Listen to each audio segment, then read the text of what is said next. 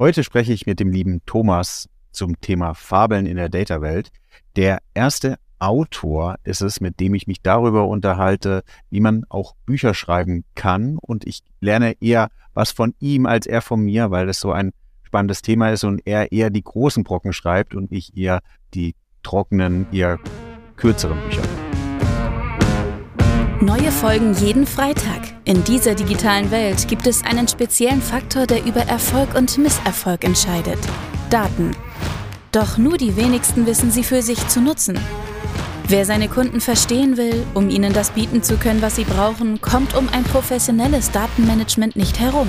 Jonas Raschedi interviewt andere Experten aus den Data-Bereichen und zeigt Schritt für Schritt, wie genau das funktioniert. Herzlich willkommen zu My Data is Better Than Yours, der Data Podcast. Schön, dass ihr eingeschaltet habt. Mir gegenüber ein spannender Gast, der liebe Thomas. Hi Thomas. Hi Jonas, danke, dass ich hier sein darf. Ja, ähm, ich habe ja gerade im Vorgespräch schon gesagt, äh, jetzt, jetzt, jetzt kommt schon der, der Cliffhanger. Äh, wir haben beide was gemeinsam. Ähm, nicht nur, dass wir uns mit Daten beschäftigen, sondern mit einem zweiten Thema. Und das ist voll toll, dass wir darüber heute sprechen können. Aber stell du dich doch einmal kurz selbst vor, wer du bist, was du machst und dann können wir schnacken. Jawohl, sehr gerne. Mein Name ist Thomas Gengler. Ich arbeite für die Firma Phoenix Pharmahandel beziehungsweise für die Phoenix Group und bin dort seit 2002 ähm, im, in der internen IT und arbeite dort im Moment für unsere Data and Analytics Domäne und leite das Chapter Reporting and BI Solutions. Beschäftige mich also schon seit sehr vielen Jahren mit Daten und mit Analytics. Und ja, nebenbei habe ich jetzt eben auch kürzlich ein Buch geschrieben und veröffentlicht, wo es auch um Daten, um Datenkultur geht. Und ja, bin schon sehr gespannt auf das Gespräch heute. Ja, das ist das, das, die, die Überschneidung bei uns, nämlich das Thema Buch. Und das viel, viel Tollere ist, ist, dass sich dein Buch ja eigentlich nur mit Analogien beschäftigt. Oder alleine der Titel äh, gibt den Tiger Daten, ist ja eigentlich schon das Paradebeispiel und da geht es mir das Herz auf, um sozusagen eine Analogie zu finden.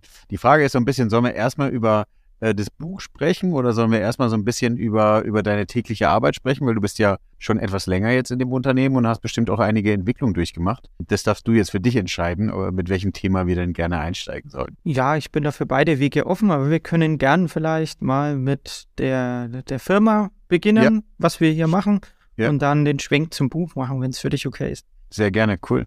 Die Besonderheit ist, dass du dich natürlich auch gerade vorgestellt hast, dass du in der IT bist. Ähm, erzähl doch mal, von wo, du bist, bist jetzt, rechne ich richtig, über 20 Jahre dort? Ja, genau. Ähm, erklär doch, und da war, glaube ich, Data noch ganz anders aufgehangen, ähm, äh, war auch eher sozusagen so Finance, Controlling Richtung, würde ich jetzt mal fast behaupten. So, die Reports kommen einmal im Monat oder einmal im Quartal, um irgendwelche Zahlen zu kommunizieren. Wie sieht's denn jetzt aus? Also, wie, wie war deine Entwicklung dort? Ja, also ich bin zum Thema Data and Analytics 2009 dazu gestoßen bei uns und da war es so, dass wir hauptsächlich halt ein Standard Reporting im Einsatz hatten. Ähm, so hat das Ganze bei uns begonnen. Kann man sich, glaube ich, ganz klassisch vorstellen, die initiale Idee, als man das 2002 eingeführt hat, war ähm, viele, viele Ausdrucke auf Endlospapier, wo man dann sich hingesetzt hat und einzelne Posten nachgeschaut hat und so weiter, ähm, durch eine digitale Lösung zu ersetzen. Und da wurden halt dann in Summe sehr viele Standardreports aufgebaut, die auch immer noch im Einsatz sind. Also wir haben immer noch für dieses ähm, Standardreporting, glaube, 2500 User und 300 bis 400.000 Berichtsaufrufe im Monat. Also es wird sehr stark verwendet, auch gerade in unserem Logistikgeschäft. Da kann man dann eben ganz viele Aspekte nachschauen, wie so unser Tagesgeschäft läuft. Ist ein sehr operatives Reporting. Ja, und wie du richtig sagst, hat sich das Thema Data and Analytics ja dann auch weiterentwickelt. Ähm, wir als Unternehmen in der Phoenix Group sind jetzt sehr stark dann in die Richtung gegangen, dass wir on top auf dieses Standard Reporting eben auch Self-Service Analytics draufsetzen. Da haben wir uns in den letzten vier, fünf Jahren sehr stark weiterentwickelt mit unseren Angeboten. Und jetzt die letzten Jahre haben wir auch ein Data Science Team aufgebaut bei der Phoenix und ähm, ja, gehen jetzt eben auch in diese Richtung, pilotieren da MVPs und machen Piloten und schauen, wo können wir mit Data Science, mit Artificial Intelligence dann noch mehr aus unseren Daten rausholen. Und so hat sich das Ganze entwickelt und durch diese Entwicklungen ist halt auch das Thema Data Literacy und Datenkultur dann auch ein wichtiges Thema, um einfach die Leute zu befähigen, weil ein Standardbericht, den konsumiere ich, aber bei Self-Service Analytics und Data Science sind die Business Units ja noch stärker eingebunden als in der Vergangenheit. Ja. Und da ist eine Data Literacy natürlich auch eine sehr wichtige Basis. Ja, ich finde es spannend, weil, weil, wie du sagst, vor 20 Jahren war ja eher der Punkt, Sachen zu digitalisieren. Also die, dieses Endlospapier auflassen, dass es aufhört und dass es eher in Standard-Reportings übergeht. Ähm, und da hat man sich noch gar nicht so Gedanken gemacht, ah, vielleicht könnten irgendwann mal Leute befähigt sein, sich selber Zahlen anzuschauen. Ähm, oder sozusagen die, die Technik, dass sie so weit ist, dass sie für jeden zugänglich ist. Das ist eigentlich wenn man jetzt drüber nachgedacht, äh, du äh, schmunzelst, ich schmunzel, das ist ja dann ein bisschen absurd. Ähm, wie muss ich mir denn so, also ich gucke mir immer so die Organisation, die Architektur und die Kultur an, ja. Ähm, es war ja auch schon damals in der IT und ist jetzt immer noch in der IT. Das heißt aber, die bewusste Entscheidung ist trotzdem gewesen, das dort weiter aufzubauen. Organisatorisch natürlich eher dieser Digitalgedanke im Sinne von, ähm, Jetzt kommt jemand, der uns hilft, diese Standard-Supports woanders hinzuheben. Warum in der IT weiter belassen? Ja, ich sag mal, ähm, zum einen, das ist jetzt nicht eine reine IT, das ist bewusst jetzt in IT und Digital umbenannt und wir hatten auch zum Beispiel im Business angesiedelt eine Digitaleinheit, ähm, die sich um die Digitalisierung der Phoenix und um digitale Geschäftsmodelle und so gekümmert hat. Und da wurde die IT und diese Digitaleinheit sind verschmolzen. Und wir sind praktisch der Enabler der Digitalisierung bei der Phoenix. Und ähm, dementsprechend ist es nach wie vor eher bei der Phoenix als IT-Thema aufgesetzt. Wir versuchen halt dann die Business Units zu enablen, die Plattformen bereitzustellen, auch die Kompetenzen ähm, weiterzuentwickeln, aber natürlich in enger Zusammenarbeit mit den Business Stakeholdern. Und es gibt jetzt auch schon einige Business Units, die teilweise auch ja, Analytics-Dienstleistungen für andere Abteilungen machen, die dann eben auch ihre eigenen Power-User, ihre Citizen Data Scientists haben. Das heißt, es gibt schon auf der Business Unit-Seite Einheiten, die sich sehr, sehr viel und sehr stark auch äh, mit Daten beschäftigen. Aber ähm, das technische Enablement ist bei uns in der IT und wir arbeiten halt sehr eng zusammen mit diesen Business Units und da gibt es sich ein gutes Zusammenspiel. Spannend. Das heißt, ihr seid sozusagen in der IT gestartet, hattet die Situation, dass ihr die Sachen digitalisieren wolltet und seid jetzt an dem Punkt, dass ihr, kann man Hub-and-Spoke-Modell dazu sagen? Wie, wie groß seid ihr, also wie viele Mitarbeiter habt ihr in der Gruppe? Was die Phoenix insgesamt ja, hat 45.000 Mitarbeiter. Okay. ähm, es ist aber auch eine sehr dezentrale Struktur. Das heißt, wir haben viele lokale IT-Einheiten ja. in, in den einzelnen Ländern auch noch, weil wir halt ein sehr dezentrales Geschäftsmodell haben. Ähm, aber wir haben gerade auf, auf Corporate-Ebene auch wirklich dann Business Units, die dann eine eigene Einheit haben, die sich halt eher mit dem analytischen Layer beschäftigen, die halt selbst Berichte bauen und die auch für die anderen Länder zum Beispiel bereitstellen als Corporate Unit. Und das sind halt sehr wichtige Stakeholder für uns als, als IT- und Digital-Team. Aber fundamental aufgehängt ist das Thema bei uns. Aber viele Business Units konsumieren es in enger Zusammenarbeit und bieten es dann auch weiter an. Also von dem her schon ein spannendes Modell aus meiner Sicht, wo man die, die besten Aspekte aus den Welten dann auch ein bisschen verbindet. Ist es ein Hub-Hub-Spoke-Modell, also dass du als zentrale Unit über allem liegst, in jeder Sparte oder Geschäftsbereich es wieder einen zentralen Hub gibt, der wieder Fachabteilung versorgt? Ganz so würde ich es jetzt auch nicht sagen. Ich glaube, wir haben Hub- und Spoke-Modell und ein Hub-Hub-Spoke-Modell. Das hängt ein bisschen davon ab, ob eine Unit dazwischen liegt, weil es gibt, es gibt Leute, mit denen wir auch direkt ähm, in Kontakt ja, okay. sind, wo wir direkt die Dinge bereitstellen. Wir haben aber dann durchaus Fälle, wo gerade bei uns diese zentralen Kompetenzcenter dann nochmal dazwischen stehen. Es ist, glaube ich, je nach Kontext und Use Case ein bisschen anders, je nachdem, wie dann auch das Business an der Stelle aufgestellt ist. Ja. Und äh, das macht es so spannend, ja. Es ist, ist ähm, äh, hast du ja recht, je nachdem, versuche ich auch immer zu empfehlen, auf Basis des Reifegrades baust du eben dein Geschäftsmodell, äh, dein, dein Organisationsmodell auf. Und wenn du natürlich Units hast, die nicht so reif sind, dann kannst du die natürlich anders aus der Zentrale versorgen, wie wenn sie selber reif sind und hm. laufen können. Wie hat sich denn die Architektur in der Zeit verändert? Weil ich glaube, das ist ja natürlich auch ein großer Prozess, oder? Habt ihr angefangen und habt dann wirklich alles zentral gemacht und es gab nichts in den dezentralen Einheiten zum Thema Data oder hat sich das nach und nach aufgebaut? Wie muss ich mir das vorstellen? Ja, ich glaube, da haben wir auch eine lange Reise gemacht. Am Anfang haben wir angefangen mit ähm, dem Aufbau eines Data Warehouses, wo wir die Aha. Daten dann eben reingeladen haben, die halt sonst eben auf diesen Endlospapier gedruckt wurden. Dieses Data Warehouse ist auch immer noch im Einsatz. Das wurde zwar ein paar Mal auch restrukturiert und viele Updates gemacht und so weiter, aber ähm, es ist im Kern immer noch im Einsatz.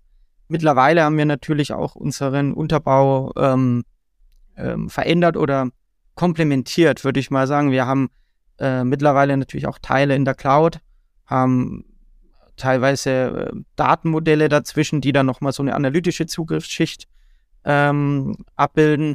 Wir haben natürlich auch im Frontend-Bereich einige Veränderungen vorgenommen und ja, es hat sich Schritt für Schritt, sage ich mal, weiterentwickelt an der Stelle und im Moment sind wir noch in so einem Mischbetrieb zwischen On-Premise und, und Cloud-Strukturen.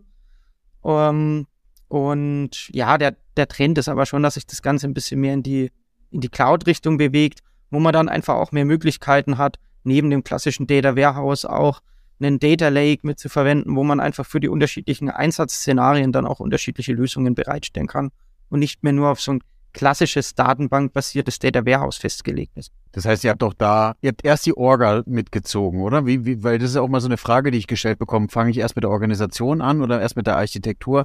Das heißt, ihr habt ja erst sozusagen den, den, den ersten Schritt äh, digital, äh, Papier digitalisiert, wenn ihr das jetzt so frech sagt, und dann auf der anderen Seite dann Organisation beziehungsweise Nee, ihr habt dann erst die Technik nachgezogen, oder? Und habt dann wieder das Architekt. Also, welcher macht den ersten Schritt? Das Organisationsthema oder das Architekturthema? Also, bei uns ist es so, dass wir natürlich erstmal mit der Plattform damals angefangen haben.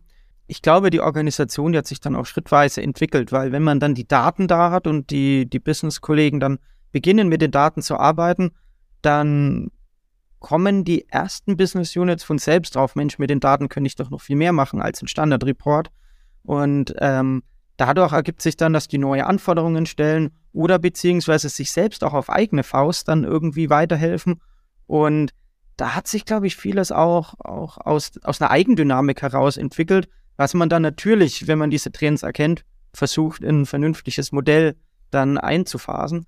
Aber ich glaube, dass da der große Treiber bei uns war, dass man eben erstmal diese Plattform hatte und vor allen Dingen diese Daten bereitstellen konnte in einer verwertbaren Form, weil ich meine, ich kann ja jetzt da keine 80 Tage Endlospapier in irgendeiner Form vernünftig auswerten und danach nein, nein, nein. Äh, nach Pattern suchen und so weiter. Und ich glaube, dass bei uns schon mal erstmal wichtig war, die Datenbasis zu haben, die dann auch, ähm, ja, man sagt ja immer, der Appetit kommt beim Essen, ja, um, um gleich mal eine erste Analogie zu bringen.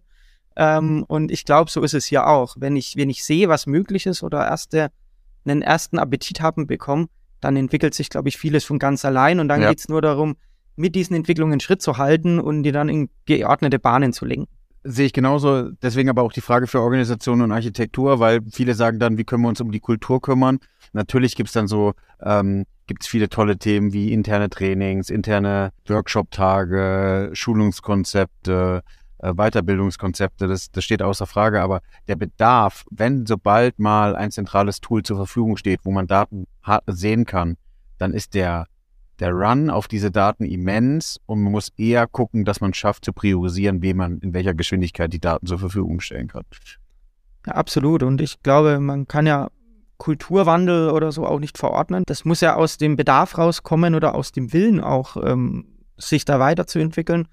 Und Wichtig ist, glaube ich, dass die Leute den Mehrwert erstmal greifen können und, und dementsprechend ist das für mich eigentlich immer der erste Startpunkt. Und wenn der Mehrwert erkannt wird, dann entwickelt sich die Kultur von ganz allein weiter. Hast du so einen Tipp dafür? Vielleicht auch ein guter Übergang, dann mal zu überlegen, wie wir, äh, ob wir dann zu Kultur und damit dann auch höchstwahrscheinlich zu deinem Buch kommen. Äh, was so dein, dein Tipp in dem Bereich ist? Ich glaube, wichtig ist zum einen den Dialog im Unternehmen zu fördern, weil in der Regel sind viele Business Units äh, weiter als andere. Ich glaube, das ist in jedem Unternehmen so, ja. ähm, dass es da Frontrunner gibt und Leute, die dann eher nachziehen. Und ich glaube, jeder hat so auch seine Erfolgsstories. Und meiner Erfahrung nach ist es so, wenn man die teilt, ist das erstmal unheimlich inspirierend. Dann kommen die Leute auf die Idee, Moment mal, wenn der da 200.000 Euro einsparen kann durch so einen Use Case, warum mache ich das dann noch nicht? Und ja. ich glaube, eine Erfolgsstory aus dem eigenen Unternehmen ist immer deutlich inspirierender, als wenn man einfach hört, was Amazon oder Google wieder gemacht haben oder so, ja. Und Ähm, das kann man fördern, aus meiner Sicht über Communities, wo man gezielt dann auch Erfahrungsaustausch fördert oder Use Cases sich gegenseitig vorstellt und indem man eben auch die internen Kommunikationsmedien ausschöpft und, und da diese Use Cases teilt. Das ist für mich ein ganz fundamentaler Punkt. Und dann ist es natürlich schon so, dass man die Leute einfach auch befähigen und für das Thema begeistern muss. Und da ist, wir haben ja bei uns eine eigene Datenakademie gegründet. Oh, ähm, spannend. Kürzlich, ähm, also vor eineinhalb Jahren.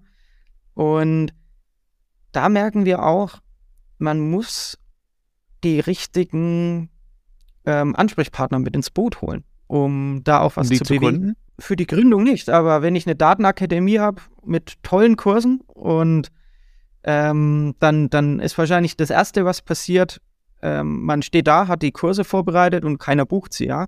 ja und schon das ist ja immer so eine Gefahr, dass man, sehr wie bei einem Buch, wenn man ein tolles Buch schreibt und keiner weiß davon, dann liest es auch keiner. Und ähm, unsere Erfahrung ist, dass da eine Verknüpfung mit oder, oder eine Zusammenarbeit mit zum einen Managementassistenten, haben wir sehr gute Erfahrungen gemacht, oder mit lokalen HR-Teams unglaublich wertvoll ist, weil die dann die Themen platzieren können in den lokalen Einheiten. Wir haben ein Beispiel, wo ein Managing Director ähm, auf Bitten von seinem Assistenten oder auf Anregung von seinem Assistenten ähm, das Thema Data Academy in einen regelmäßigen, ich glaube, quartalsweisen Brief an die Mitarbeiter in dem Land mit eingefügt hat. Und da hat man innerhalb von drei, vier Wochen vier oder 500 Anmeldungen für einen Kurs in der Data Academy. Also sehr, sehr cool und ich glaube, ein toller Tipp, den die Hörer und Hörerinnen mitnehmen können. Eher eher nicht frontal drauf zu gehen, sondern über die Leute, die einen guten Kontakt haben. Wie muss ich mir so eine Data Academy bei dir vorstellen oder bei euch vorstellen? Ja, es ist ein eigener Service, den wir jetzt aufgebaut haben, wo wir verschiedenste Lernangebote rund ums Thema Daten bereitstellen. Das Aber so eine Online-Plattform oder Intranet? Ja, also es wird im Intranet beworben, da kann ich auch die Kurse buchen. Dann sind einige Teile sind auch E-Learnings. Ja? ja. Wir haben aber auch andere Komponenten, wo man dann teilweise sogar von unseren Data Scientists gecoacht wird. Da geht es oh, dann cool. ein bisschen tiefer. Wir haben teilweise auch Präsenzangebote, Tooltrainings. Wir versuchen halt alle Lernangebote rund ums Thema Data und Analytics da reinzupacken als zentrale Anlaufstelle.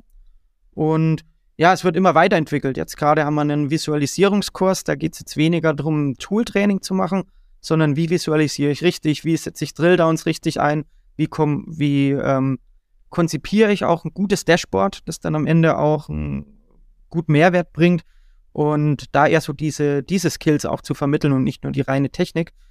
Da sind wir gerade dabei, ja, Kurs für Kurs auf die Beine zu stellen und dann auszurollen. Was ist da dein Tipp zu starten? Ich habe immer das Gefühl, wenn man, wenn man das empfiehlt, dass so die Antwort kommt, naja, es dauert so ewig. Wenn ich da aber mal so ein bisschen dir anhöre, du musst ja nicht zwangsweise mit E-Learning und mit zehn Kursen, a, zehn Stunden starten, äh, was wäre deine Empfehlung für so ein, der, der erste Schritt, das zu tun? Ja, unser erster Kurs, den wir rausgebracht haben, der dauert, glaube ich, nur 30 bis 60 Minuten. Der heißt Introduction to Data Science und der zeigt eigentlich nur auf einem Low-Level, dass er wirklich für alle Stakeholder verständlich ist. Was kann ich heutzutage mit Daten machen? Da sind noch ein, zwei Beispiele aus der Phoenix-Welt dabei. Zeigt auch ein bisschen, was sind die Herausforderungen, zum Beispiel Datenintegrität, äh, Datenqualität. Ähm, und am, am Ende haben die Leute einfach mal so einen kleinen Teaser. Hm, ist ja cool, was man mit Daten machen kann und kann, können auf der Basis dann auch A, besser mitdiskutieren, wenn wir Datenthemen diskutieren wollen mit den Business Units und B, dann natürlich auch sagen, ah, okay, das Thema interessiert mich, da möchte ich jetzt in der Data Academy weitermachen.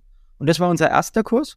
Der hat auch die breiteste Zielgruppe, sage ich jetzt mal. Und ähm, das ist so der Einstieg, den wir üblicherweise empfehlen und der zweigt dann aber durchaus in spezifischere Kurse ab am Ende. Aber auch wir gehen Schritt für Schritt. Das ist, glaube ich, ganz wichtig, weil nehmen wir mal an, ich stelle da 30 Kurse bereit und investiere da drei Jahre und am Ende sagt man dann, ja, nutzen wir jetzt doch nicht.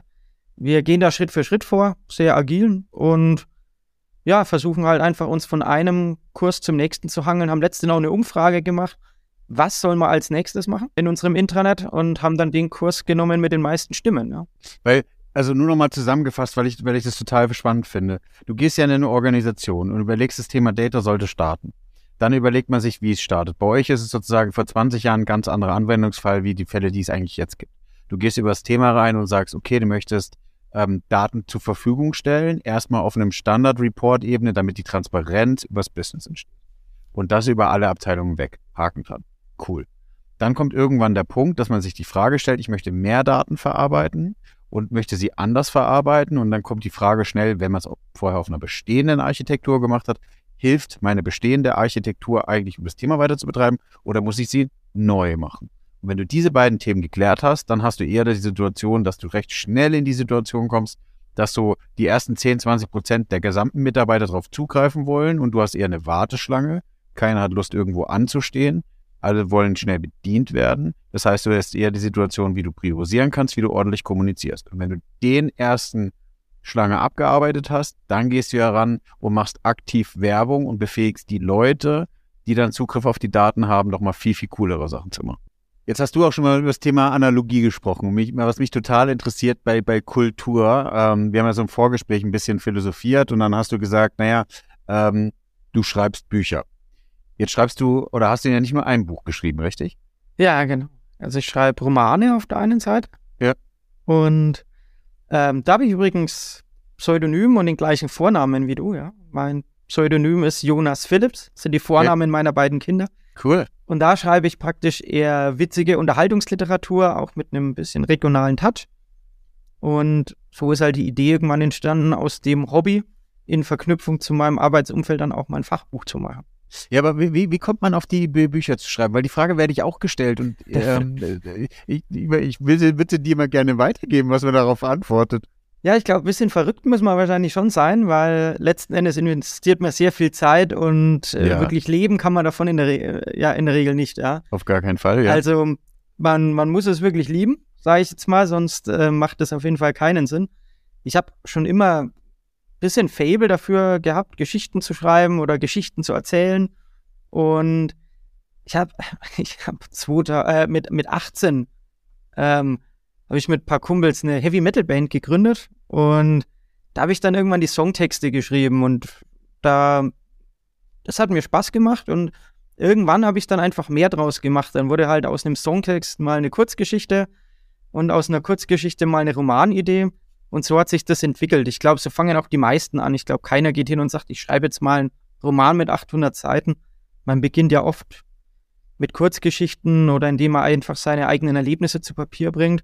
Ja. Und ja, dann irgendwann war dann der erste Roman drin im, im, im PC, aber der Schritt, den dann auch zu veröffentlichen, ist dann doch nochmal ein großer Schritt, den man dann noch gehen muss, der auch viele Unbekannten bereithält. Wie muss ich mir das vorstellen bei dir? Ich, ich kann noch gerne aus meiner Sicht erzählen. Wie schreibst du? Am Anfang viel aus dem Bauch raus, sag ich ja. mal.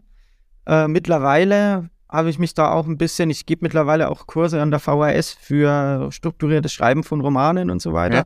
Oh, habe ich spannend. mich da auch viel eingelesen und mittlerweile, wenn ich einen Roman schreibe oder auch jetzt bei dem Gib dem Tiger Daten Projekt, plane ich die Bücher wirklich dann auch. Also auch bei einem Roman ist dann vielleicht ähnlich wie bei einem Fachbuch, da kannst du wahrscheinlich mehr drüber sagen. Ähm, aber ich setze mich dahin und sammle die Themen. Ich entwickle die Charaktere dann auch schreibe dann teilweise sogar eine Biografie für die einzelnen Charaktere, um selbst meine Charaktere kennenzulernen. Und dann ergibt sich halt die Storyline und dann versuche ich die halt auch so ein bisschen in eine richtige Form zu bringen, dass sie genug Höhepunkte, Wendungen, ähm, Konfliktsituationen hat. Und dann geht's ans Schreiben. Das ist dann der, Spa der Teil, der noch sehr viel Spaß macht. Dann kommt halt die Überarbeitung, die macht weniger Spaß, aber gehört ja. halt mit dazu. Ja.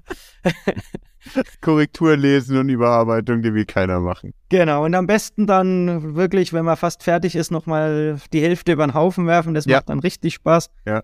Ähm, in, in fast fertiges Buch nochmal tief reingreifen. Das ist halt die Disziplin, die man dann braucht, dass man es eben dann auch sauber zu Ende bringt, um eine vernünftige Qualität abzuliefern wenn ich so ein bisschen an mich denke, wie ich, wie ich Bücher schreibe, dann ist es ja eher über das Thema, ähm, ich war jahrelang als Berater unterwegs und war sozusagen im, oder arbeite jetzt im Management und im Management hast du die Situation, dass du Entscheidungsvorlagen vorbereiten musst. Und die Entscheidungsvorlagen sind ja meistens doch längere Dokumente. Jedenfalls mit Notizen, mit Quellen, die du zusammenfügst, mit Ideen, mit Abwägungen und das aggregierst du ja maximal irgendwie gefühlt 40 Seiten auf zwei fürs Management. Und dann bin ich dazu hingegangen und habe überlegt, so wie Thomas, genauso wie du, zu sagen, hey, kriege ich eigentlich so 80 Seiten, 60 Seiten mal runtergeschrieben? Dann habe ich es geschrieben Und dann habe ich es einem be, äh, befreundeten Professor gegeben. Der hat sich's durchgelesen und ähm, er hat ausgedruckt und korrigiert sozusagen. Und Ende vom Lied war mehr oder weniger, die Struktur ist schlecht, rote Faden fehlt, nochmal alles neu machen. Und dann war ich kurz vom Punkt zu sagen, ey, weißt du was, ich mach's gar keinen Fall nochmal. Und dann hatte ich mich irgendwie gesagt, okay, ich muss Dinge fertig machen, ich will Dinge fertig machen, das sage ich mir selbst. Und dann habe ich es nochmal fertig gemacht. Und dann fand ich es eigentlich cool. Und dann bin ich dazu hingegangen, alle Themen, also alle meine Bücher, die jetzt existieren, sind Sachen, die ich als Entscheidungsvorlage oder Sachen, die ich in der Praxis gelernt habe, einfach nur niederschreibe. Und offen gesprochen, ich weiß nicht, wie es dir geht, aber der, wenn, sobald ich was erlebt habe, ist die Art und Weise, wie ich es runterschreibe, viel schneller, viel flüssiger im Vergleich zu, ähm, das sind Themen, die ich mehr theoretisch anlerne. Ja, ähm, ist jetzt bei Romanen ein bisschen schwer, weil meine Romane sind jetzt teilweise auch autobiografisch, ja, ähm, manche nicht. Ich glaube, was bei mir wichtig ist für den Schreibfluss, ist, dass ich mich selbst für das Thema halt begeistere. Also ich könnte jetzt nicht schreiben, worauf ich gerade keine Lust habe. Und wenn ich, deswegen arbeite ich manchmal auch parallel an drei Projekten im Hintergrund, weil ich sage, manchmal reizt mich das eine und ja. dann muss ich es aber auch schreiben. Und wenn ich mich jetzt zwinge, das andere zu schreiben, dann muss ich ganz ehrlich sagen, dann, dann schmeiße ich es ewig, weil dann kommt nur Käse dabei raus und dann brauche ich auch ewig dafür. Und das war das Schöne bei Gib dem Tiger Daten. Mich hat die Idee mit dieser Fabel und so weiter, was ja eigentlich wirklich eine abgefahrene und total seltsame ja. Idee eigentlich ist, ähm, total gereizt und das Schreiben ist mir auch leicht von der Hand gegangen, weil es echt Spaß gemacht hat diese ganzen Analogien da niederzuschreiben, auch oft mit einem bisschen Augenzwinkern, mit einem Schmunzeln bei manchen Stellen. Ähm, das macht einfach Spaß und auch bei meinen Romanen, wenn ich jetzt sage, bei dem Sonntagsschüsse ist ein Roman, ist über eine kleine Amateurfußballmannschaft und was man da so alles erlebt und ähm, ja, da wenn man so die Anekdoten aus seiner eigenen wilden Jugendzeit und so weiter dann zu Papier bringt, das macht auch irgendwo Spaß dann, ja. Und ja. Ähm, dann geht es mir völlig so wie dir, wenn ich da dahinter stehe, was ich schreibe und sage, Mensch, das ist jetzt was, da identifiziere ich mich damit oder das habe ich selbst erlebt und das, das finde ich, finde ich ein tolles Thema, dann schreibt man auch viel leichter. Also ich könnte jetzt nichts Aufgezwungenes schreiben. Da hätte ich auch keine Lust drauf, ehrlich zu sein. Lass uns mal die Fabel eintauchen. Warum gibt den Tiger Daten? Also was verbirgt sich dahinter? Ähm, nicht zu viel zu verraten. Also wir wollen auch sehr, sehr gerne ja die Möglichkeit geben, ähm, dass äh, Sie das Buch dann erwerben. Wir können auf jeden Fall in die Show Notes die Informationen reinschreiben. Wenn ihr jetzt sozusagen die Folge schon hört, ist es zu spät, aber wenn wir die Folge sozusagen publizieren, dann werden wir auch äh, zwei, drei Bücher ähm, verlosen, hattest du ja gesagt gehabt, das mich sehr freut. Ich würde auch gerne, wenn, wenn dann sozusagen dein Buch gibt, eins von mir mit oben drauf geben. Vielleicht kriegt es noch mal Doppelpower oder eben nicht. Das dürfen sie dann entscheiden, ob sie eins von mir wollen. ähm, Erzähl mal so ein bisschen, was, also was steckt dahinter? Ja, also die, die Grundidee ist, ähm, ich wollte ein Buch schreiben, das nicht so, das nicht trocken ist und das einen gut unterhält, weil es gibt auch sehr gute Fachliteratur, ja. Ähm, aber ich finde, viele Fachbücher sind relativ trocken. Und ja. Ich lese selbst eigentlich schon gern. Ich habe ich hab schon ein, zwei Fachbücher gelesen, die eher in Form von einer Geschichte konzipiert waren und fand ich einfach toll, weil es das auch greifbar macht, ähm, diese, diese Beispiele aus der, aus der Praxis dann. Und da habe ich halt überlegt, was könnte man da machen? Vielleicht kam es von diesem Begriff Hippo mit der Highest Paid Persons Opinion. Ja. Ja. Irgendwie hatte ich dann ein Bild von, von Tieren im Kopf und habe mir überlegt, was könnte man da draus machen? Und da war ich am Anfang auch skeptisch, funktioniert das auch? Und bin dann aber hingegangen, habe die Themen mal aufgelistet, die ich verarbeiten will, habe mir dann mal passende Analogien überlegt und ja, am Ende ist dann wirklich eine Fabel zum Thema Datenkultur rausgekommen, die in einem Dschungel spielt, wo die Tiere in dem Dschungel einfach feststellen müssen, Mensch, die, die Menschen kommen in unseren Dschungel, roden unseren Lebensraum, bedrohen unsere Existenz, aber wir haben keine Ahnung, wie wir die Menschen aufhalten können und was die überhaupt vorhaben. Und die Tiere beschließen, wir müssen jetzt besser informiert werden. Und ähm, so gründen die Tiere praktisch im Dschungel ein datengetriebenes Unternehmen oder einen datengetriebenen Wald, wenn man so will, und gehen dann von null, wirklich, dass sie sagen, sie haben noch nie mit Informationen gearbeitet, den ganzen Weg bis hin zu Advanced Analytics und so weiter, Artificial Intelligence und entwickeln sich da in jedem Kapitelstückchen weiter, kriegen neue Herausforderungen und machen dann ihre eigene Dschungeldatenreise mit, was ich einfach eine ganz witzige Idee fand. Und glücklicherweise hat es dann am Ende auch wirklich funktioniert, für alle Themen, die ich unterbringen wollte, eine passende Analogie zu finden. Jetzt sei ehrlich, das hört sich danach an, also äh, mein, mein Herz ist schneller geschlagen oder hat gerade schneller geschlagen. Wie, wie lange hast du dafür gebraucht? Wie viele Seiten sind es? 140 in Summe. Ich glaube, die reine Geschichte 128. Und, und wie lange hast du dafür gebraucht? Vielleicht ein halbes Jahr. Aber halt abends auf der Couch, wenn die Kinder schlafen und auch nicht jeden Tag. Also es ging schnell von der Hand, muss ich sagen, ja. Und das, das ist genau, also das merke ich immer bei, bei, bei den Büchern. Es geht von der Hand, wenn du das Thema erlebt hast und wenn du so sowas hast und dann kannst du es einfach, das ist mega, ja.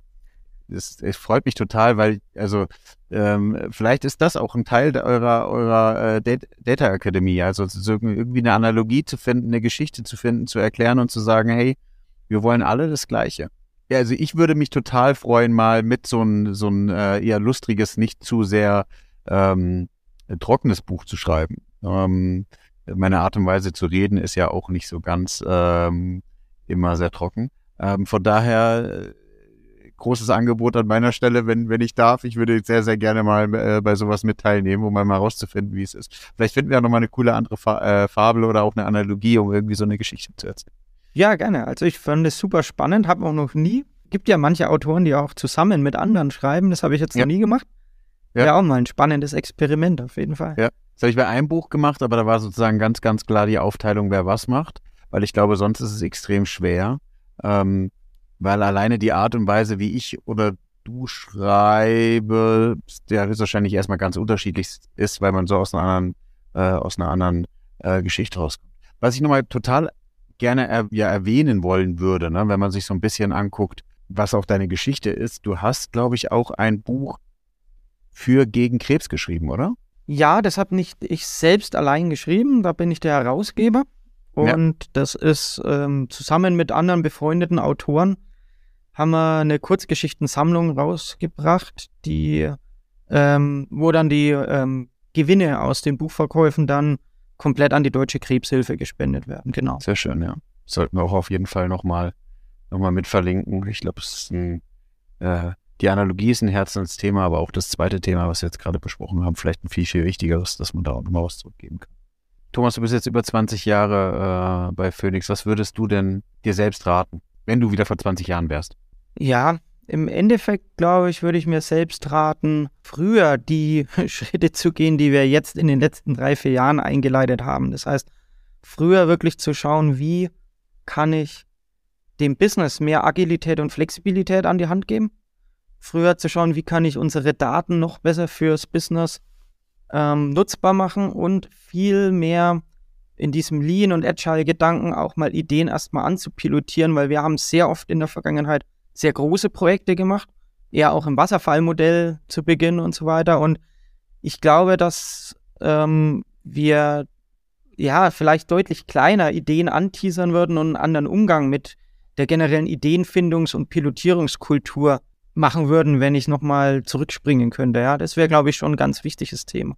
Solltet ihr den lieben Thomas oder auch mich noch gerne länger hören, dann nutzt die Chance und äh, geht auf LinkedIn. Unsere äh, Profile sind ja auch hier verlinkt. Äh, nehmt Kontakt auf, ähm, stellt ruhig Fragen, vielleicht auch, wenn ihr Lust habt, irgendwie äh, so ein Buch zu schreiben. Da ist Thomas wahrscheinlich auch ein sehr, sehr, sehr guter Ansprechpartner oder auch in einem größeren Unternehmen jetzt mit äh, 45.000 Mitarbeitern nochmal zum Thema Data einzusteigen.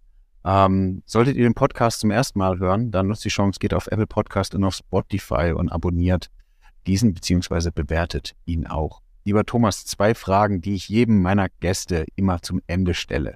Was machst du privat mit Daten, außer dieses Buch schreiben und äh, oder geschrieben zu haben? Und ähm, wie würdest du mit einem Filmtitel oder vielleicht auch jetzt mit bei dir mit einem Buchtitel die Arbeit mit dem Thema Data bei dir bewerten? Also privat ähm, es bin jetzt nicht so, dass ich jetzt zu Hause meine private Data-Plattform dann irgendwie noch habe, aber natürlich arbeite ich auch viel mit Zahlen und Daten.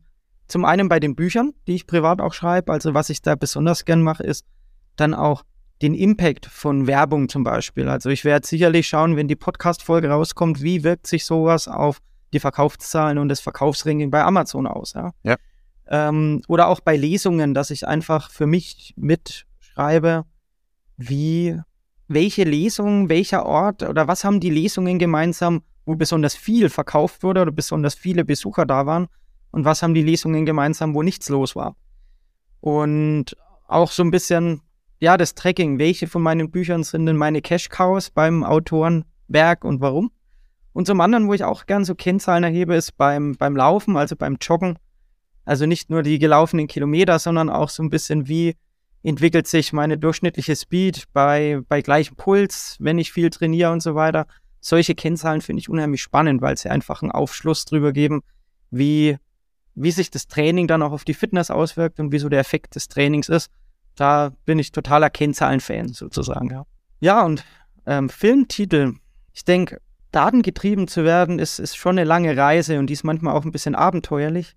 Würde ich einen Abenteuerfilm wählen, vielleicht sowas wie Indiana Gengler und der Datenkreuzzug oder sowas in der Art. okay. vielleicht wird das dann höchstwahrscheinlich auch dein nächstes Buch, oder? Ja, können wir gucken. Das können wir gerne zusammenschreiben, wenn du ein Indiana ja, Jones-Fan bist, ja.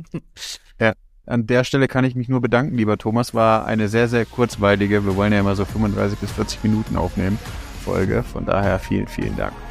Ja, danke auch. War sehr viel Spaß gemacht.